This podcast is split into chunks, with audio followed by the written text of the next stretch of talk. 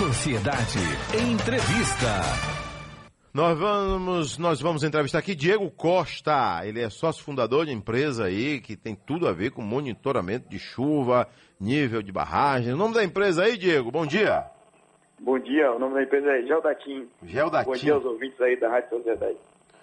Vamos lá. Vocês têm hoje o quê? Uma ferramenta que vai servir para mapear através de dados hidrológicos, ou seja, né, da chuva, por exemplo, o acumulado aí de chuva e o nível das barragens que estão instaladas em todo o estado da Bahia, é isso? Isso, isso, isso. A gente criou um monitor de hum. barragens e de chuvas para dar suporte aos gestores municipais, estaduais, a tomar uma decisão mais assertiva, né? Isso o ano inteiro, como é? Isso, vai, a gente vai fazer esse monitoramento ao, ao longo do ano, né? E a tendência é que a gente expanda, crie novas funcionalidades para que o, o, portal seja aperfeiçoado e ele consiga ajudar ainda mais nessa gestão de recursos hídricos do Estado. Vocês da empresa Geodatim são baianos? Sim, nós somos baianos. A gente fundou a empresa em Feira de Santana e aí no, no, no último ano a gente foi migrou para o Parque Tecnológico aí em Salvador, né? Na Hoje a Geodatim está sediada né? no Parque Tecnológico. Na paralela? Isso, na paralela. Vamos lá, interessante, né, rapaz? É, o que vem a ser então essa empresa que é, é, da incubadora, né? De uma outra empresa, é isso? Me explica aí pra gente. Isso, da Tecnocentro? Isso. isso. Hoje a Jodatim está incubada, ela é incubada pela AIT, né? A AIT é uma incubadora da UNEB. Hum. E a, a, a gente está numa fase de maturação lá, né? De desenvolvimento de produto e, e para desenvolver mercado, enfim, para alcançar novas fronteiras. Vamos lá, a empresa ela vai trabalhar é, com barragens, né? Então, as barragens que são administradas pelo poder público, pode ser pelo governo do estado, barragem do governo federal, barragem municipal, e também com barragens particulares dentro de propriedades? Isso, eu vou, vou te explicar assim, hum. rapidamente o conceito do portal, né? A gente, a gente observou que o Estado ele não tinha uma informação em tempo real sobre os dados de volume, de chuva em todo o Estado. Né? Então a gente pensou, poxa, a gente precisa criar uma ferramenta que consiga dar, dar esse suporte. Né? Daí o que, é que a gente fez? A gente criou uma série de robozinhos, que são scripts, algoritmos, que consultam uma base oficial da Agência Nacional de Águas do Brasil e traz essa informação em tempo real para o nosso portal para que o decisor ele tenha uma informação o mais rápido possível para que ele consiga tomar essa, essa, essas medidas assertivamente. Né? Então, a gente trabalha hoje com as barragens que são monitoradas pela Agência Nacional de Águas e que elas divulgam dados todos os dias. Né? À medida que o tempo for passando e que a gente consiga ter mais informações, a gente pretende também trazer barragens estaduais, barragens particulares para dentro do portal. Né? Então a gente precisa de um pouco mais de tempo para conseguir chegar até esse nível. A, empresa surgiu quando? A empresa foi fundada em 2018. 2018, né? E hoje ela já está aí com convênio ou através de solicitação da Secretaria de Ciência, Tecnologia e Inovação? Isso, a, a Ciência, Tecnologia e Inovação ela já provocou a gente duas vezes, né, para desenvolver é, alguns produtos. O primeiro deles foi na pandemia da Covid, a gente desenvolveu também um portal de monitoramento de casos. E a segunda vez, segunda vez foi agora, né? O governo do estado ele criou um, um comitê científico e esse comitê científico queria dar respostas à, à, população no, no, sentido das chuvas dessa vez, né? Daí é, é a Secretaria de Tecnologia provocou a Geodatim, juntamente com a Universidade Estadual de Feira de Santana, para a gente conseguisse criar essa ferramenta e disponibilizar ao público para que qualquer pessoa conseguisse acessar. Estamos entrevistando Diego Costa, sócio fundador da Geodatim, ferramenta aí que monitora chuva e nível de barragens na Bahia. Ô, ô Diego, então esse período chuvoso aí de novembro para cá, né, acabou sendo também um grande teste aí para a empresa, né? E monitorando, o que é que vocês já conseguiram descobrir aí? Porque é, são muitas informações que surgem. O medo também faz gerar novas informações, né? você sabe disso, né? O pânico, o pânico ele produz informações, né? Mas o que, é que vocês têm de fato aí sobre as barragens baianas? É, é, a, conseguiu já tra trazer informações relevantes, né? Por exemplo, todos os dias a gente consegue dizer onde está chovendo dentro do estado, mostrar isso para público, para os gestores.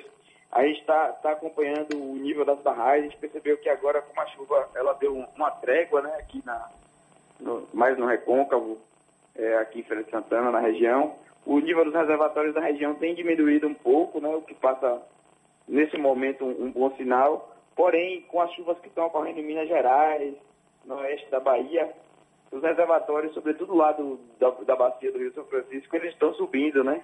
Então é um ponto de atenção.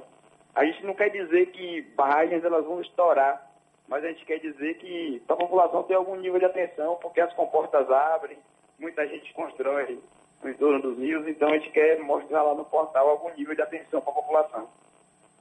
Entendi. Agora, como é que vocês conseguem monitorar essas barragens, né? Barragem de todo tipo aí, né? Barragem do Zabumbão, barragem Bandeira de Melo, barragem é, é, Pedra do Cavalo, que já é administrada por uma empresa, né? É, hum, fora como é que acontece? Hum.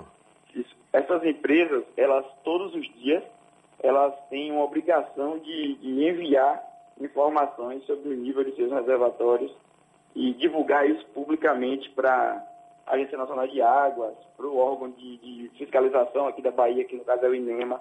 Então o que a gente faz é pegar esses dados que essas empresas geram e enviam e, e tornam isso público e a gente acessa isso e, e traz para dentro da nossa base para que a população ela tenha conhecimento sobre esses dados de recursos hídricos. Né? Chovendo então, ou não, né? Oi? Chovendo ou não? Chovendo ou não, né? A gente sabe que no caso da Bahia, agora o problema foi chuva, né? Choveu muito, teve muita inundação. Mas o que acontece muito na Bahia são problemas de seca, né?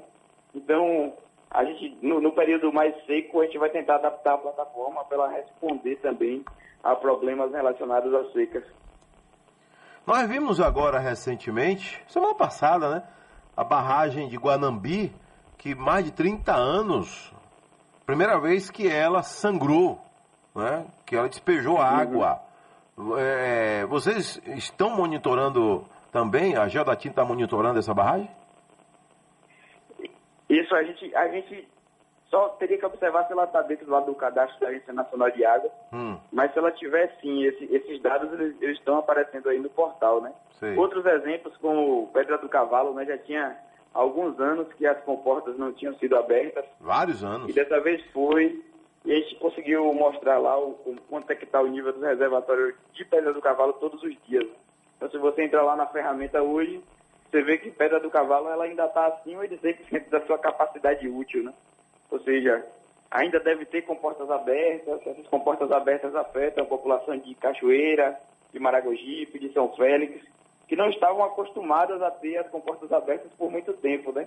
Muita gente deve ter construído na beira dos rios, Muita gente deve ter construído em áreas que alagam, então o que a gente quer mostrar e chamar a atenção da população é em relação a isso.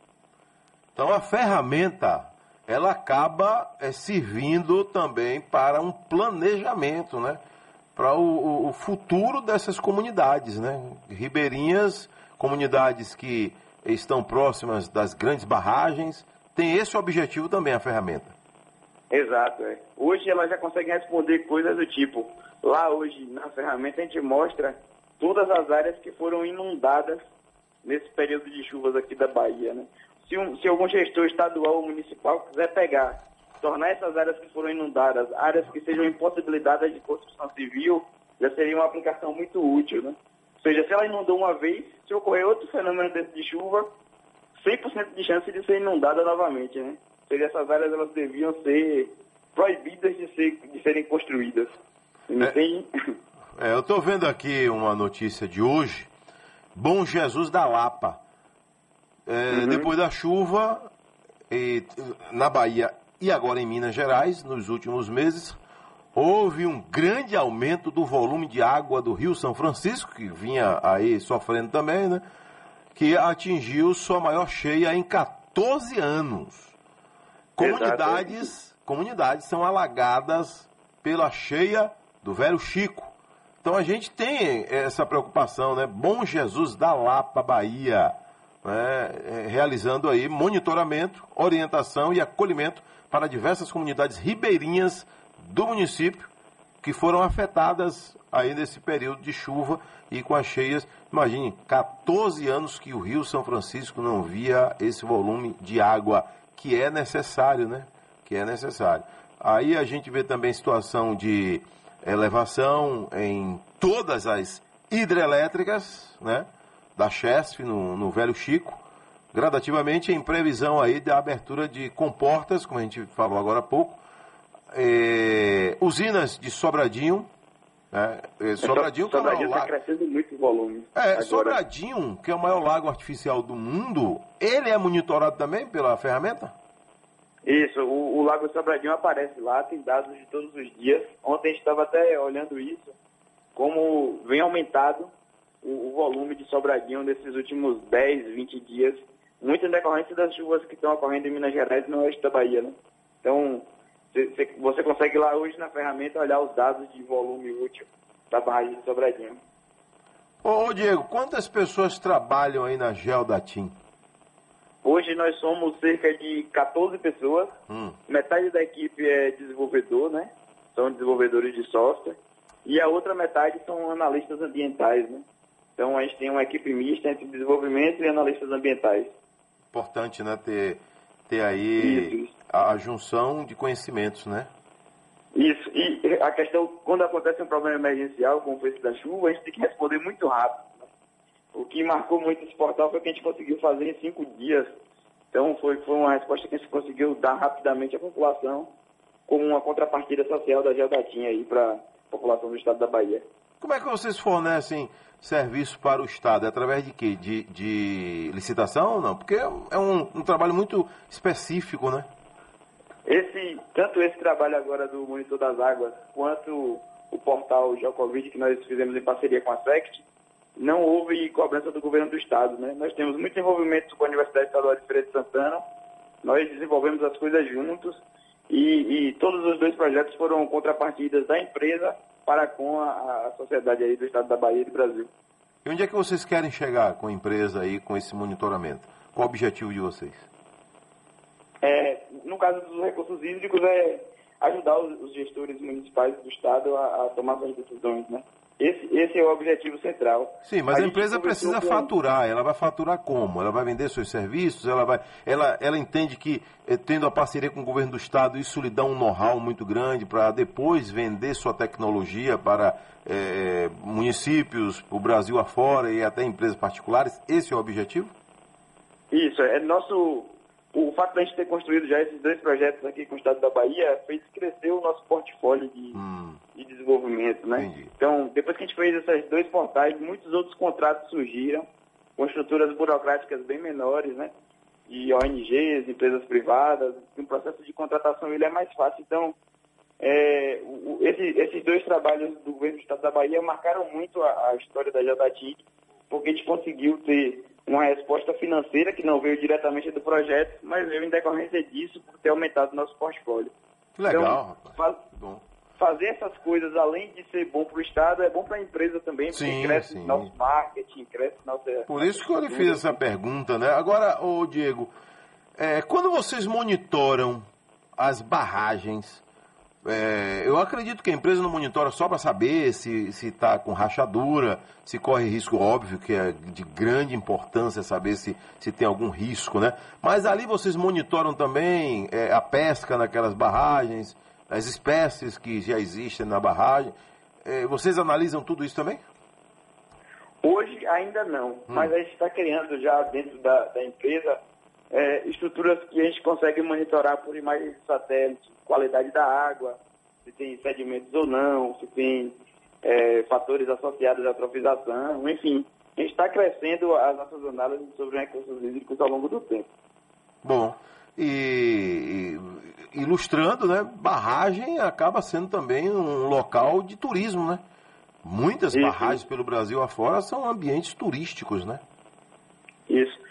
É, é, sobre essa, essa última pergunta que você fez, a gente, a gente depois que fez o, o, monitor das águas, a gente teve a oportunidade de conversar com o Corpo de Bombeiros e com a Defesa Civil, né?